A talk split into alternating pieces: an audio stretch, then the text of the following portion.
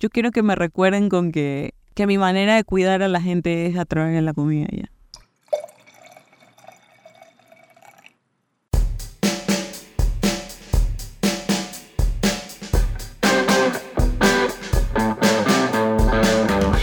Esto es Personajes, el podcast que busca inspirar el cambio cultural.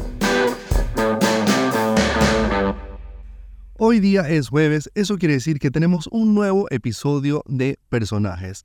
Tenemos hoy día un personaje que iban a ser dos, pero resultó ser uno, ya les voy a contar por qué.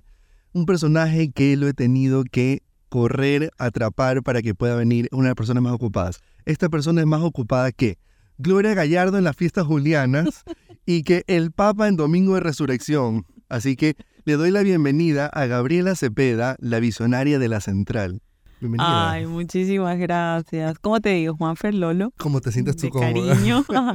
¿Cómo te sientas más cómoda? sí, la verdad, eh, excuso a mi hermana que iba a venir conmigo, que es, bueno, pieza fundamental también de este Mafer proyecto, pero como tal y cual lo mencionaste, somos unas personas muy ocupadas. Entonces ella hoy día tenía la agenda súper apretada en la mañana. Pensábamos que lo íbamos a lograr, pero no. Así que bueno, aquí estoy. Tendremos que hacer un episodio a futuro cuando ya dejen de reinventar la calle Panamá. Vayan a la Boyacá, capaz. Y de unos fritos ahí la buscamos a Sí, Mafer. cuando nos den la 9 de octubre. ¿Sabes qué? Yo, para empezar la historia con ustedes, hablar de la central, hablar de la central es hablar de la calle Panamá.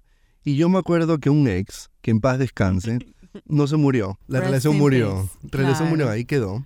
Pero él me llevó a comer a la central cuando no era nada. Cuando era la primera vez que yo creo que atravesaba la Panamá, porque o yo iba al centro directamente por la Boyacá y bajaba al Malecón, o iba por la Quito y la Machala. Pero la Panamá no es una calle que había explorado y me llevó a com- en este lugar.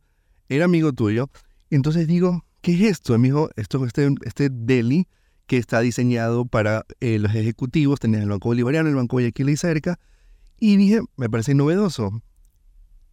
¿Qué tan cómoda o responsable te sientes tú con tu hermana de que la gente hoy en día diga, vamos en la calle Panamá gracias a ustedes?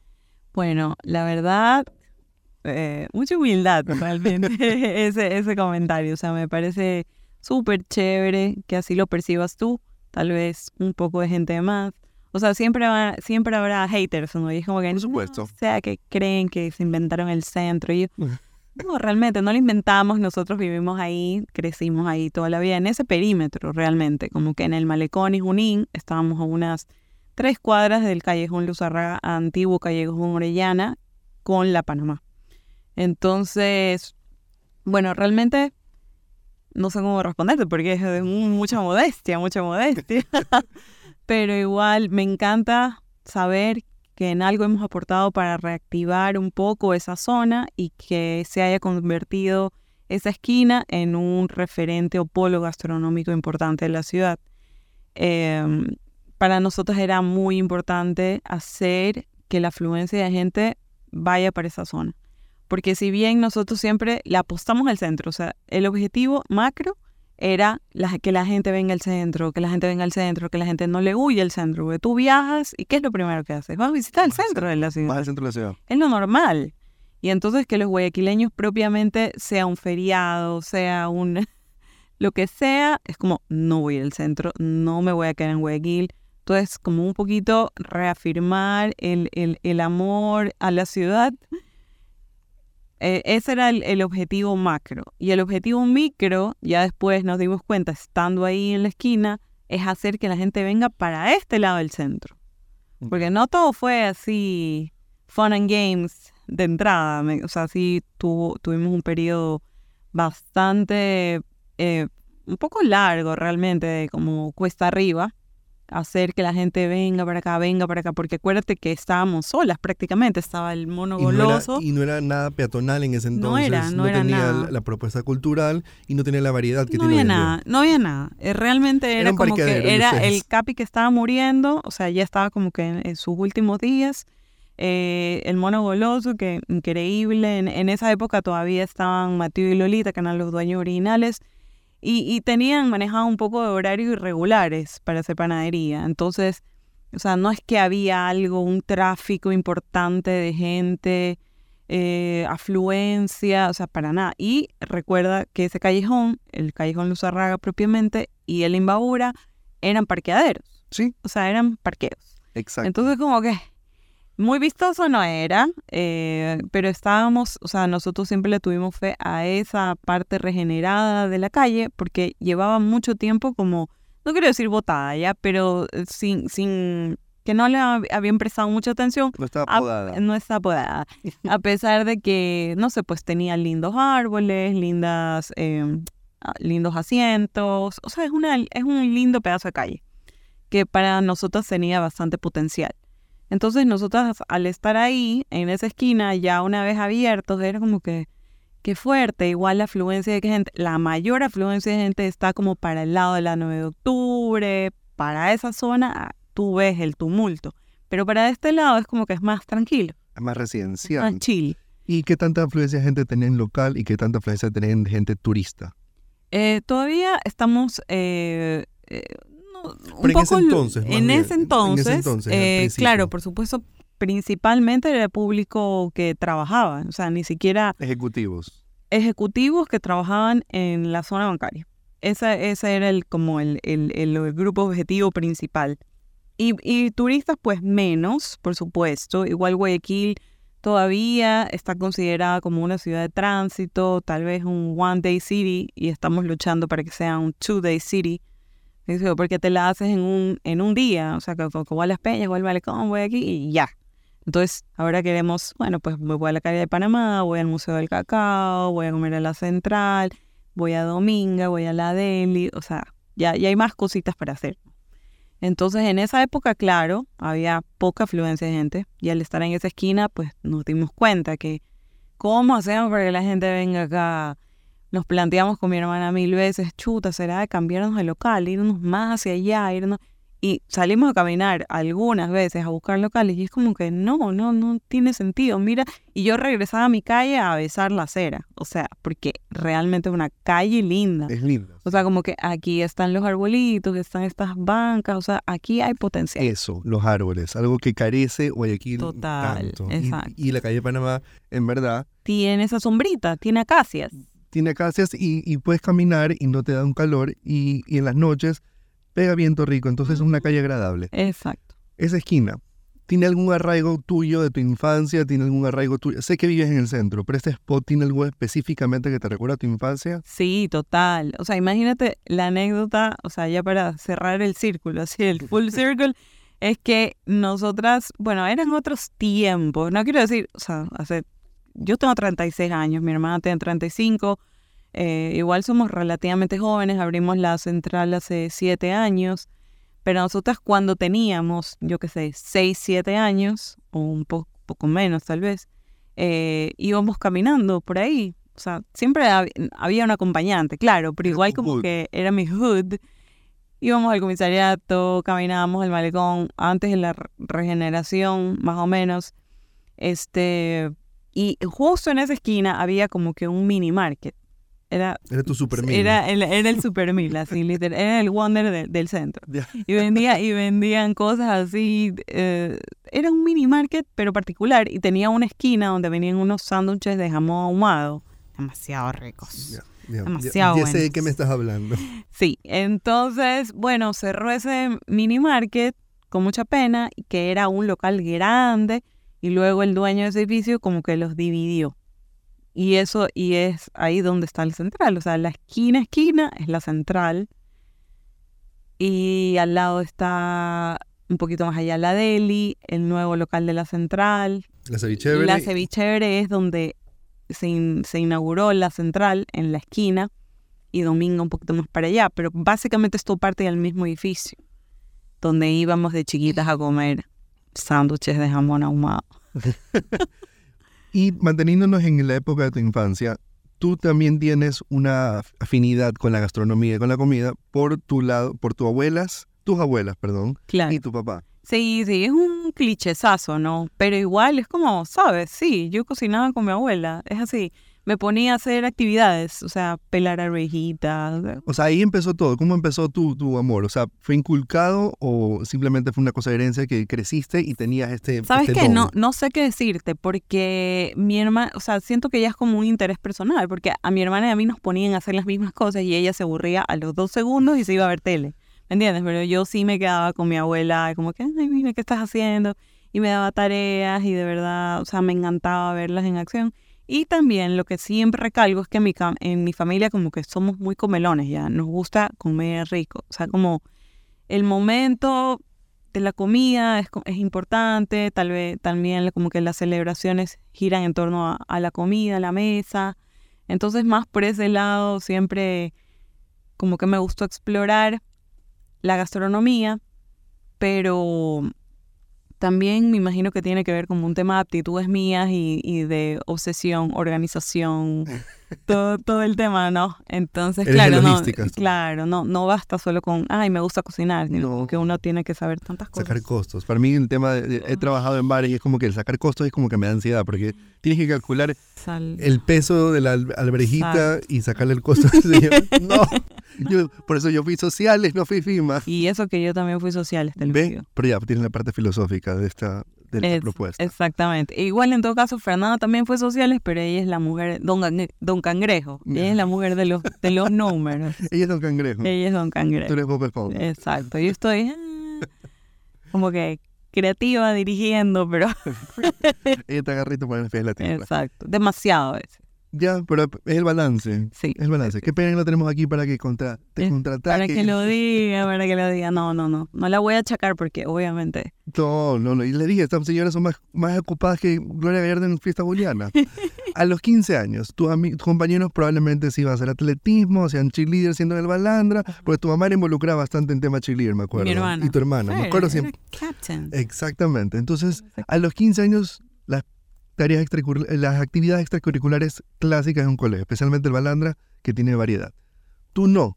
Tú te ibas a la escuela de los chefs Sí, y tomaste clases para ser chef. claro. No, ¿Cómo fue eso? ¿Cómo fue imagínate. eso cuando le dijiste a tus papás y cuando, cuando tú de- decidiste hacer eso? Oye, tú sí sabes que con mis papás yo nunca he tenido como, nunca tuvimos ningún cruce filosófico en ese sentido. O sea, es como que ellos, ah, eso quieres hacer. Bueno, Perfecto. ya, hazlo. O sea, como que sí tengo amigos que, amigos, amigas, que sus papás, o sea, como que yo quiero ser tal, o sea, o un compañero mío que dibujaba increíble, ponte que era un artistazo y de repente eh, su familia, no sé, pues eran todos empresarios, eran todos, y es como, tú no te vas a dedicar a eso, ¿cómo puede ser que no te dediques a eso? Y me dicen, no, o sea, ya te- mm, me van a mandar a estudiar, yo qué sé, negocios. Business. que business, y eso es como que, ay, es tan Business triste, como que un talento de esa magnitud, como que, no desperdiciado, pero sí, o sea, como que desenfocado, ¿ya? sí. Entonces, como siempre me dejaron seguir el camino y, y la verdad es que creo que fue un buen, buen sparring ir a la escuela de los chefs a los 15 años. Como ni siquiera aceptaban menores de edad, ni siquiera nada, pero ya pues ahí conversando con los directores de esa época, Santiago que todavía sigue y Marta Crespo, que es una de las fundadoras, que en paz descanse. Ella yo la considero como mi primera mentora, como quien dice. Ella me, o sea, siento que se enfocó muchísimo en mí. Yo tenía 15 años, igual era como que me presionaba hartísimo. Y como, Ah. un potencial. tal vez, sí, sí, yo quiero pensar que es así, realmente, que por eso ella estaba como que tan encima mío. Eh, no, no, no, no era benevolente para nada, o sea, me, me exigía como re- y tal vez un poco más que el resto. Y eso me gustaba igual, y, y me encantó igual aprender de ella, de, de todos mis, mis profesores con los que todavía me veo. Entonces, tal vez ahí pudo haber sido un buen momento para que mis papás digan, ah, bueno, sí es en serio. Sí, sí, Esto te graduaste en la escuela de los. Claro, claro. Hice el año de, de- que duraba la carrera en, e- en ese, en ese entonces, pues mucho antes de que ya abran las carreras largas de técnico que duran tres años y todo. Me gradué del colegio y de ahí fui a Argentina a, bueno, Y a estudiaste Gato en Dumas. Colegio de Cocineros Gato Duma. Yes. Yo empezó en un nombre de un cómic, sinceramente. Me parece vacancísimo. Es un cocinero de altísima trayectoria en, en, en Argentina. Ya falleció. Falleció casi apenas yo entré a, a su ¿Lo conociste? la escuela. No, pues, No, o sea, no, o sea, No. alcanzaste. él se estaba yendo el más allá y yo estaba llegando a su escuela de Belgrano. No sé por qué me estoy riendo por esto. Es que sí. bueno, llegaste a Argentina, estuviste tres años allá, te graduaste. Cuando te gradúas, que te gradúas con título de chef. No, eso es, me encanta este espacio para aclarar esa, Por favor. por- para aclarar esa duda general que tenemos todos. Bueno, chef en francés significa jefe. Entonces, ¿quién se gradúa de jefe de la universidad? Nadie. Nadie. Nadie, Nadie. nadie. Entonces, chef corresponde a un cargo, ya más que a un título. Título tú te gradúas, no sé, de técnico en alimentos, Wachanware. El, el, cociner, el colegio de cocineros Gato Dumas da títulos de cocinero profesional. Ya está. Y eso soy, o sea, de eso me gradué, de cocinero profesional. Y de ahí, bueno, tú en la escala de trabajo vas subiendo, ¿no? De acuerdo a tus, tus aptitudes, de tu trayectoria, de, lo- saber que te quieres dedicar a eso y si es que, bueno, tienes, qué sé yo, la madera y el deseo y el, pues llegarás a ser chef en algún día, algún día. O sea, entonces, aclaremos eso, chicos. Nadie se gradúa de chef. Mira tú, lo acabo de aprender. Claro, ajá, es que tú dices, ay, tú estás estudiando para chef. Y es como, bueno, estudiando para chef, está bien dicho. Ah, es que mi tía también hizo la escuela de los chefs, entonces ella es chef. Y es como, no, tu tía es contadora. ¿Me explico? Tu tía eh, está en la oficina, o sea, tu tía es abogada y le gusta cocinar de repente. De repente, si tu tía abogado o contadora decide montar una cocina, estudiar más por otros lados, así sea empíricamente, leerse los libros, y ella, por esas cosas de la vida, forma un equipo y ella está al frente y ella lidera, ella es la chef. ¿Me explico? Ahí sí Así- se aplica el término de una manera propia. Exacto, así no haya tenido estudios formales, así no haya, me explico, o sea, porque porque estás liderando una cocina con ciertos parámetros, con cierta estructura y estás al frente, entonces eres la chef o el chef de, De tu cocina, espacio. de tu espacio. Bueno, mira, a mí me encanta venir a grabar estos episodios, entrevistar a gente y en ciertas cosas ser ignorante y aprendo. O sea, en todo he aprendido algo.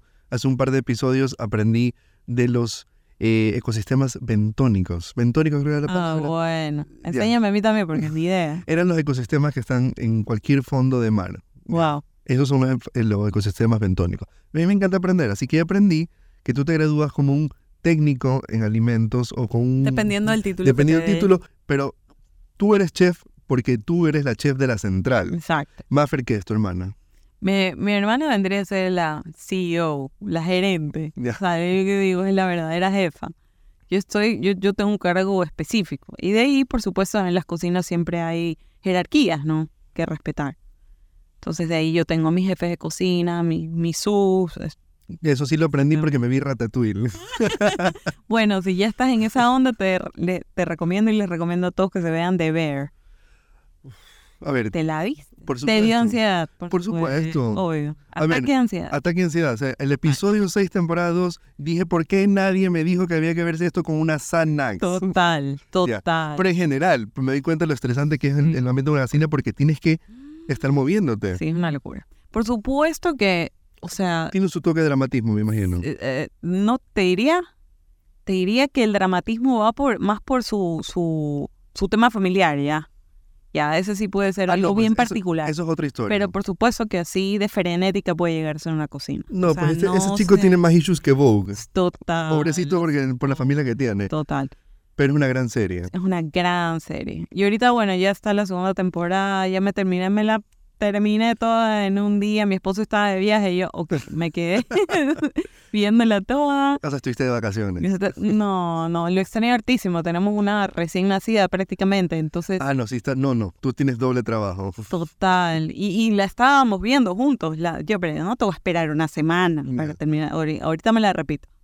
Y aquí me le repetiría. Pero Total. ahora entiendo el panorama más completo. O sea, Sí. madre, chef, esposa y está aquí. Por eso es que logré. Es como el, eh, siento que agarré el Pokémon legendario. Un poquito, ahorita en este momento de mi vida, sí te puedo decir. Excelente. Así cuando escuchemos este podcast en el futuro, vamos a decir, ¿te acuerdas de ese momento en tu vida? Ahí está. Estaba, fue un esfuerzo de Se coordinación. lo pones a tu hija a los 15 años. Sí. Te quiero. Te quiero, Catalina del futuro. Qué lindo. Avanzamos, te gradúas en la Escuela de Cocina de Gato Dumas y eventualmente entras a trabajar en Carondelet durante el gobierno de Rafael Correa. ¿Qué tan deber era trabajar probablemente en la cocina más importante del país en su momento? ¿Qué tan de ver? Eh, Era caótico, por supuesto, porque habían como muchos frentes que cubrir. Yo siempre digo, yo, yo soy súper agradecida con esa experiencia porque realmente fue algo, es, es un- algo muy particular. Y es buena escuela porque a pesar de manejarse como un hotel, entre comillas, porque esa era como la dinámica, había uno que, que manejar como muchos servicios diferentes. Como porque hoy día hay un banquete de 200 personas, hoy día es una cena familiar de 10, mañana es el gabinete con todos los ministros, entonces es tipo desayuno, tipo buffet, plato servido, marchan todos los platos, hoy come solo, entonces como que había que hacer como cuatro restaurantes en uno. Ya. Ya. ¿Cuánta gente trabajaba en la cocina? en- Poca en realidad, Poca. éramos como unos, qué sé yo, ocho, a veces si necesitábamos refuerzos llamábamos a, no sé, pues las chicas de la lavandería, que eran dos. Eh, no, no, no, obviamente al ser una cocina, una residencia presidencial, no es que pudo, puede entrar cualquiera. Entonces de repente sí teníamos como una brigada pequeña de pasantes cuando eran eventos muy grandes. Eh, pero en general eh, fue, fue súper buena escuela. Y es dinámico. Y, lo hiciste esto con Juan José Morán de la Pizarra. Sí. Me acuerdo que eran los... Era mi los- su. ah, tú eres la chef y era tu sous chef. Sí. Y en este ambiente me imagino que tienes millón de invitados políticos internacionales que el presidente, el primer ministro... ah, me La reina Sofía. La reina- ya. la Cuando tienes esos Leticia. personajes, te sientes como, te sentiste, no te sientes porque fue tiempo pasado, pero te sentiste en ese momento como que viendo cómo reinventabas, por ejemplo, el yapingacho para presentárselo a la reina Sofía. O sea, ¿cuál era tu, tu propuesta en ese momento cuando querías sorprender a un personaje internacional? Bueno, nosotros siempre nos, como cocina y, o sea, no, nos, nos enfocamos siempre en, en representar al Ecuador, ¿no? Sobre todo cuando venían personajes de, de afuera. Entonces, como eran todos productos nacionales eh, y el enfoque también era eh, eh, recetas tradicionales. Entonces, por ese lado, pues siempre agarramos al, Ecuador con, con orgullo, ya. Y, y claro que, o sea, sentías que, chuta, tengo que lucirme, ¿no? Tengo que esforzarme. O sea, nosotros como equipo, como país, hacerlo quedar bien al gobierno, o sea, que, que ser buenos anfitriones en ese aspecto de que, que salga a relucir la, la hospitalidad, ¿no? Entonces, sí, siempre, siempre ese fue el enfoque. Y reinventar.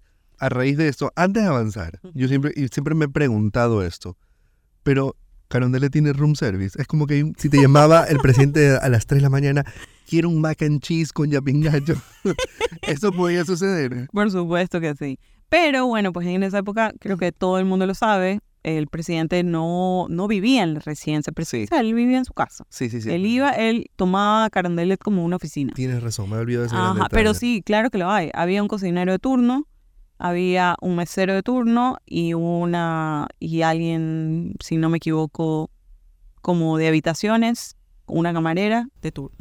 Ya, yo la por verdad, si acaso por si alguien se acaso. Que esa sería mi única ilusión de ser presidente, tener room service. O primer damo.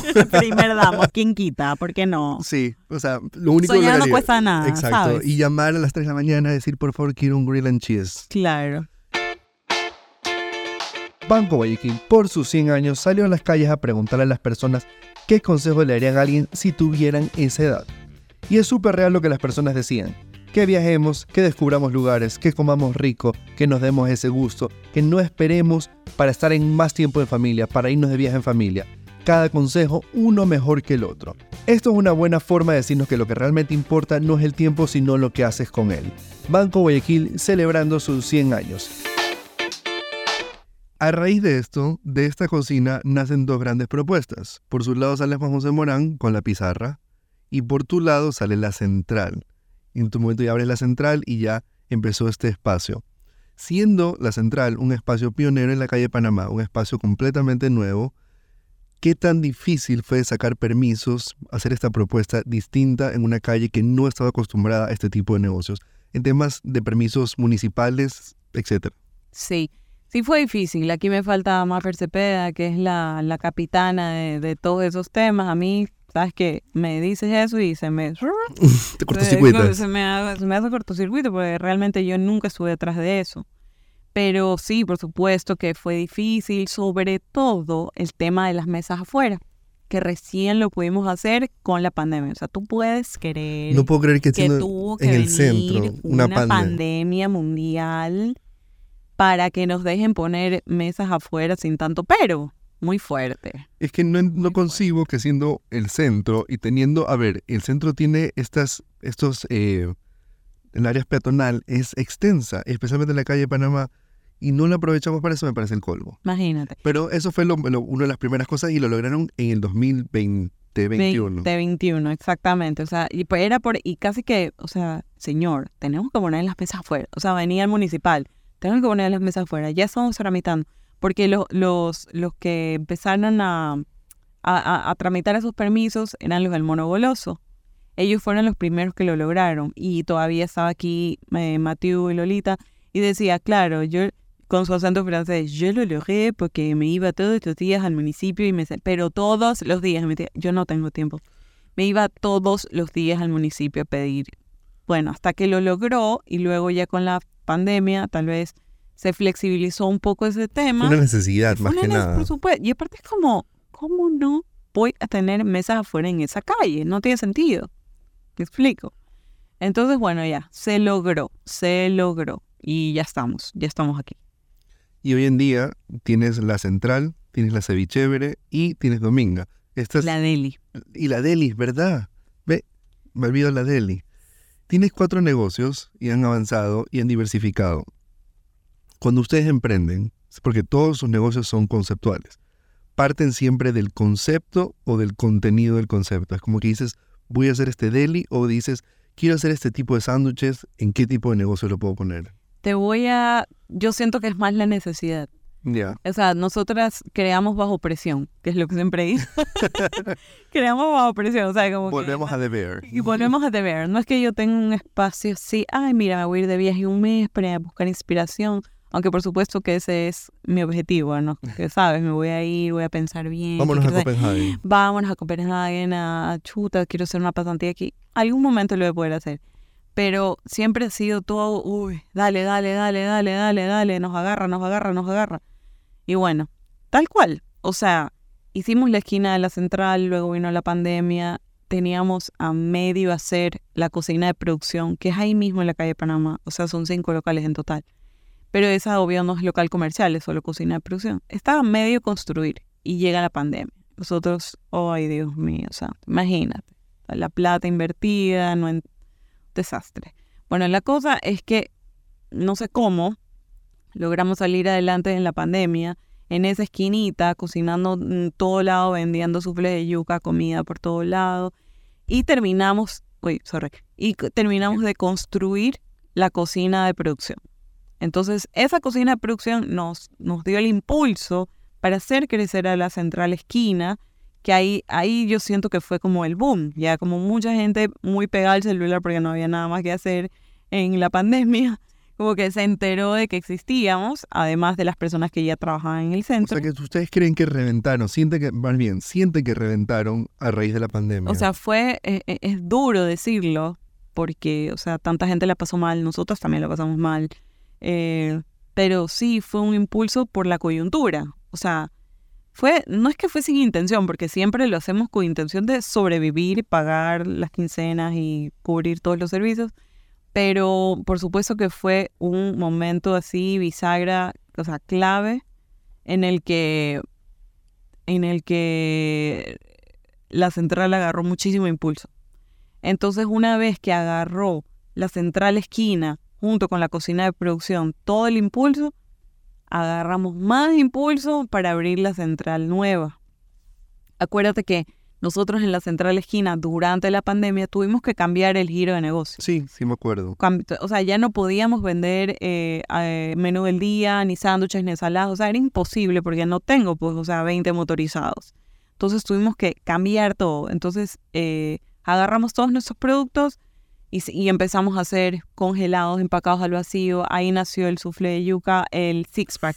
O sea, no, no la preparación como tal, sino como que el, los paquetes, los congelados, las salsas, todo eso estaba, todo eso mi niña lo tenía como que en un archivo en la computadora, como a medio de hacer, como un proyecto, porque ya íbamos a abrir la cocina en producción. Entonces le tocó meterle turbo, porque dice, ya, tenemos que vender esto. el mercado ahorita pide esto, comida familiar, y nosotros lo podemos hacer. O sea, yo puedo cocinar unas ollas gigantes, podemos empacar al vacío, podemos congelar y podemos distribuir. Ok. Lo que no podíamos era hacer producto terminado. No, era imposible. Entonces, después de agarrar impulso para el restaurante nuevo, dijimos, bueno, se abrió una oportunidad, ya teníamos el, la esquina, ¿no? Eh, entonces dijimos, chuta, ¿qué ponemos ahí? No vamos a dejar la esquina.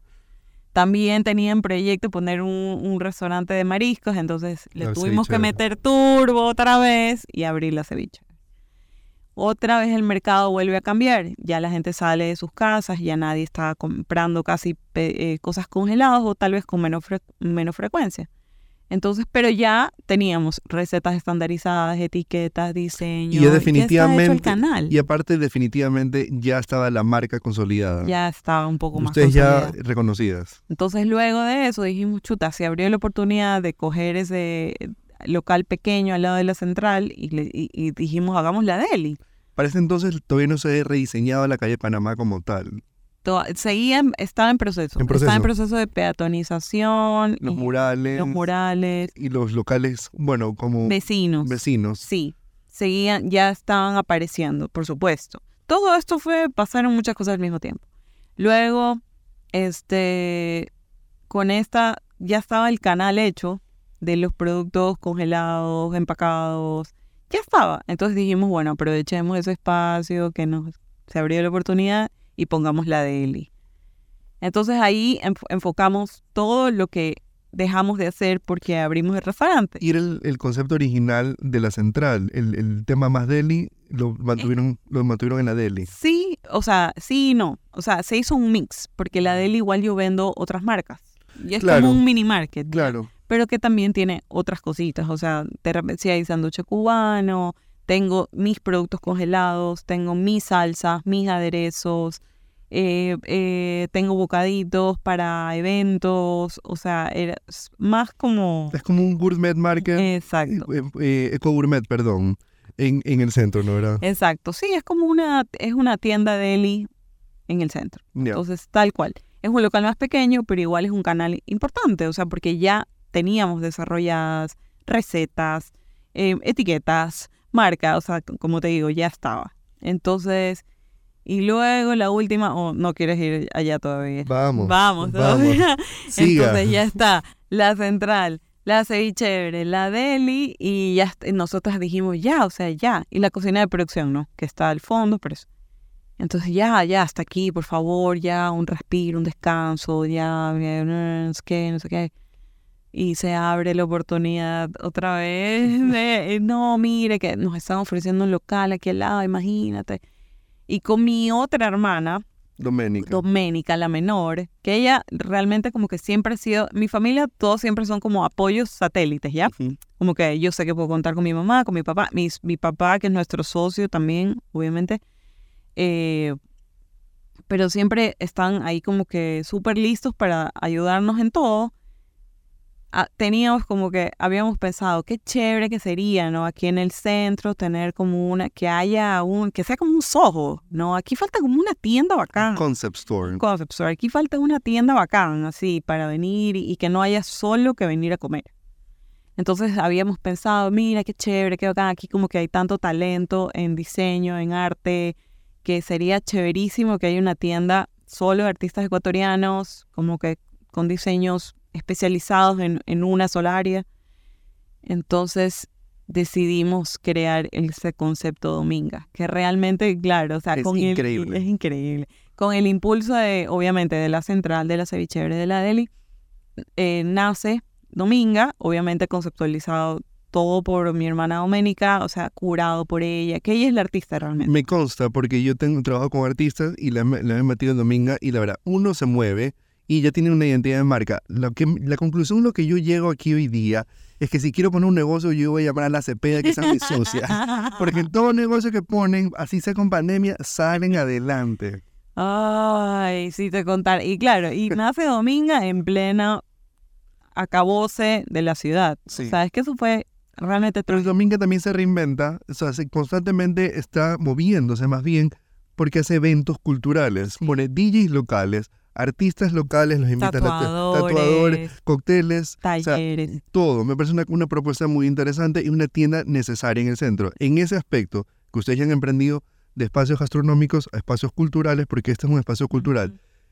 ¿Qué opinas tú? Porque he hablado con distintas personas, distintos negocios en la calle de Panamá, que les gusta que hay una variedad de, de propuestas, pero que todo se está concentrando de una manera general en tema gastronómico. ¿Tú crees que deberían apuntar a otro tipo de negocio y no saturar tanto la parte gastronómica? Claro, totalmente, inclusive por el tema sanitario. O sea, siento que esa calle, esa zona no, no está diseñada para soportar tanto, tanta, tanta fuerza, ¿no? De, eh, que requiere un negocio gastronómico.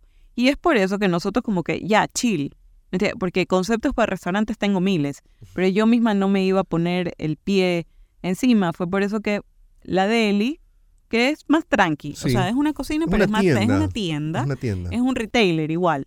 Entonces es más tranqui, igual tengo que hacer producción, igual tengo que cocinar, pero de una eh, a menor escala y no me, me pongo el pie con los otros dos restaurantes. Y lo mismo con Dominga, que ya es como que algo chévere, ¿no? Para hacer algo diferente. Es por eso. Entonces, si nosotros ponte que más adelante quisiéramos poner otro restaurante, otra central, o sea, yo ya ahí ya no, no, no lo pondría. Porque ya está, o sea, ya está saturada la calle. Inclusive, eh, siento que la, la, calle Panamá o el centro en general y esa zona que se ha convertido en pueblo gastronómico está, entre comillas, diseñada para tener como espacios únicos. Ya no, no para que venga una franquicia. De acuerdo. Me explico. ¿Y qué tipo de espacios te gustaría a ti? Por ejemplo, a mí, en lo personal, a mí me hace falta, tienes Dominga que tienen artistas y tienes al, fin, al principio, no al final de la calle Panamá, en la parte que no es tan turística, tienes Casa del Barrio. Pero para mí, siendo el centro, hace falta galerías, hacen falta espacios donde se puedan exponer, porque son contadas con ni siquiera con los primeros cinco de la mano en las galerías en Guayaquil en general. Exacto. Y tenemos una propuesta de artistas gigante. Exacto. Entonces, ese tipo de espacios, ¿tú qué opinas de otro tipo de espacios que son necesarios en la calle Panamá? O sea, todo el tema, mira, si viviéramos en un mundo ideal, no sé qué decirte, pues, o sea, estaría llena de galerías, más museos, librerías, cafeterías, o sea, pero es difícil, o sea, emprender, o sea, si ya eh, de por sí emprender un negocio gastronómico, o sea, no te digo uno de libros, o sea, no te digo una galería, o sea, es difícil. Entonces, eh, creo que el proyecto de la calle Panamá todavía está inconcluso, o sea, faltan cosas. Creo que estaba en proyecto un mercado artesanal que sería ideal, ideal, O sea, para esa zona, para que la gente venga y como que tal vez algo más eh, modernizado, ¿no? Te te das cuenta que en, los mercados artesanales de Lima, de Bogotá, como que puedes pagar con tarjeta de crédito, todo el mundo está súper eh, o sea, no tiene por qué ser un lugar como feo, ¿no? Sino más bien... Y para las personas como yo, yo nunca tengo efectivo. Necesito una tarjeta de débito con la que pago en todos lados y necesitamos expandirnos, que la banca se expanda a esa área de que puedas acceder todo con una tarjeta de crédito, una de débito, ni de crédito, de débito, punto. Exactamente. Entonces, bueno, si por ese lado me encantaría ver como que crecer esa zona. Eh, primero que nada, que, que, que se, se arregle el país un poquito. Porque, claro, sin eso no, no, no, no se puede. No se puede ni soñar. No se puede ni soñar. Y hoy en día, ya con todo lo que tienes parado en la calle de Panamá, mm. ¿quisieras más afluencia local o turística? ¿O las dos? Las dos, por supuesto. O sea, yo siempre me enfoco en, en, el, en el público local. Pero igual me encanta atender turistas. O sea, siento, y siento que son mucho más receptivos Ya, porque también no tienen el, el prejuicio, que es como que, ay, esto, como los locales, como que, ay, eso no es cocolón. Ese cocolón no me rompe los dientes. No es como el de mi abuelita. Entonces eso aquí, no. Me, me explico, ya Sí. viene, no vienen con ese prejuicio de, de, y la mente tan cerrada. Entonces sí están más como dispuestos a ser sorprendidos, ya. En cambio, local es como, eh, eh, Es sí tienes que, tienes que ah, explicarle Tiene prejuicio, desmenuzarle, sí. tiene prejuicio, tienes que desmenuzarle un poquito, pero a la final es bueno, se van felices. Y en tu equipo de trabajo, en, en la central, en la DEL, en la Sabichevera, hasta Dominga, ¿el equipo está preparado para recibir un extranjero que hable en inglés, por ejemplo? Tengo, tenemos un par de meseros que pollito chicken, repollo re chicken, no mentira, pero que, que sí, que sí responden en inglés. O sea, igual te digo, mi hermana y yo estamos ahí 24/7. Me consta, Mira, cualquier sí. cosa, cualquier cosa ahí nos inventamos. Mira, la gente se hace entender. El Google Translate, De acuerdo. Eh. Tenemos- sí, la verdad es que tenemos las herramientas para hacerlo. hay- hay- las hay. Para ya ir cerrando, años más adelante, ya con todo el legado que tienes hasta el día de hoy, ¿por qué quisieras que te recuerde a ti la gente? Sea tus hijos, sea tus nietos, sea tus amigos, o sean desconocidos que saben quiénes son la Cepeda, quién es Gabriela Cepeda y sabe tu trayectoria. ¿Por qué más te responder esas preguntas en las que se me tengo que aflorar mi modestia? No, pero tienes que aflorarla. Por favor, deja la humildad a un lado y own it, porque eres una bacán. Ya, ya, está bien, está bien, te agradezco humildemente. Bueno, realmente siento que la gente que me conoce, o sea, mi círculo cercano, o sea, yo, yo quiero que me recuerden con que en mi eh, que mi manera de cuidar a la gente es a través de la comida ya. Me parece una Eso. respuesta maravillosa. Que es la forma en la que yo te voy a, a cuidar, ¿sí me entiendes? Como que, ah, bueno, está, ten comida, te mando comida, te invito a comer, vamos a cocinar, vamos a hacer cosas. Siento que eso es, es, es más lindo y tal vez debería trabajar un poco más en eso porque hay tantas cosas que quiero hacer, pero no, te, no pudiera trabajar, ¿sí me entiendes? Porque si es por mí, me quedo en mi casa cocinando todo el día para todo el mundo, pero ¿en qué momento trabajo? Eh, sí, también sería muy chévere, por supuesto, que, que la calle de Panamá como, y el centro en general como que siga tomando fuerza y que siga siendo una zona importante en la que eh, pongamos nuestra atención. Ya. Y no me importa si no me recuerdan por eso ya, pero quiero que suceda. quiero que pase. que por, por lo menos la idea sí, se quede, se mantenga. Sí, Ya. exactamente. Y antes de irnos, antes de cerrar lamentablemente, porque de aquí nos vamos a la central, o al Delhi, o, al- o a, A Dominga. o a Dominga, ¿Sabes que con, con, con, Gabriela tenemos para elegir a dónde vamos en el... Sí. en el- tú, eres, tú, eres, tú eres, ¿cómo se llama? La, la Aquiles de la calle Panamá. Ay, Dios mío. Dime en este momento, ¿tú has escuchado mi podcast antes? Puedes ser sincera. ¿Has llegado al final de los episodios? Lo que pregunto. No.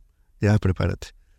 A ver, una canción que te defina en este momento de tu vida. ¡Eh! Dios mío, qué difícil. Mira, he tenido invitados que se han demorado. Puedes sacar, si quieres, el celular, buscar tus playlists los más escuchados. 100%. Así que Gabriela acaba de proceder a sacar el celular. Está haciendo Vamos a ver el búsqueda. Porque si te digo que venía escuchando acá, estoy en mi, en mi Swifty era. Ah, somos dos. Porque ya de, este- de estos episodios, creo que ha habido tres episodios que han respondido con Taylor Swift.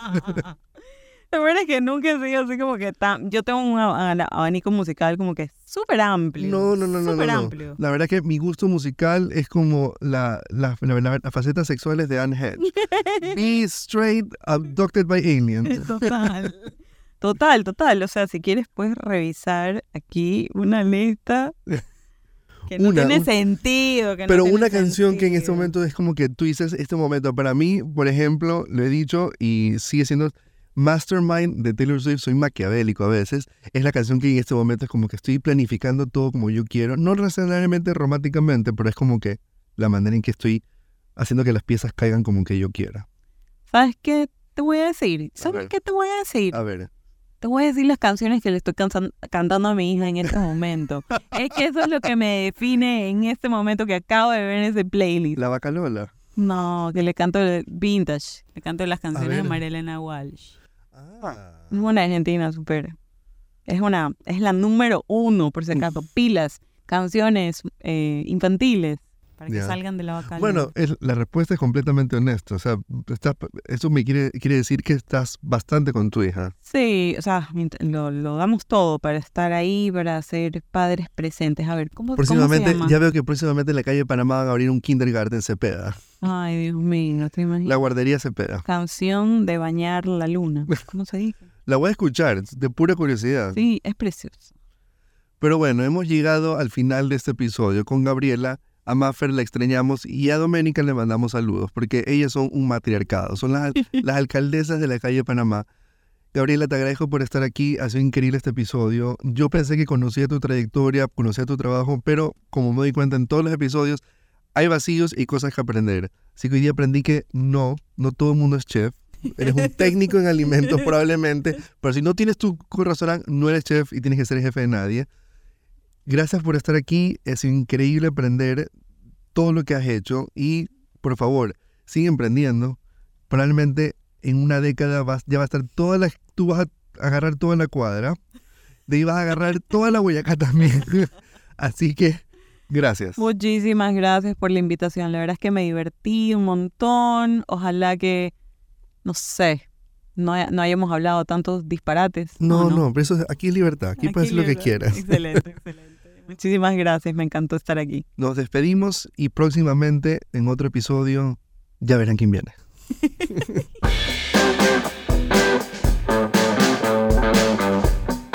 Gracias por acompañarme en este episodio. Si quieres saber más sobre personajes o sobre mí, me puedes seguir en TikTok, Instagram y Twitter como arroba fashionlolito. Nos vemos en el próximo episodio.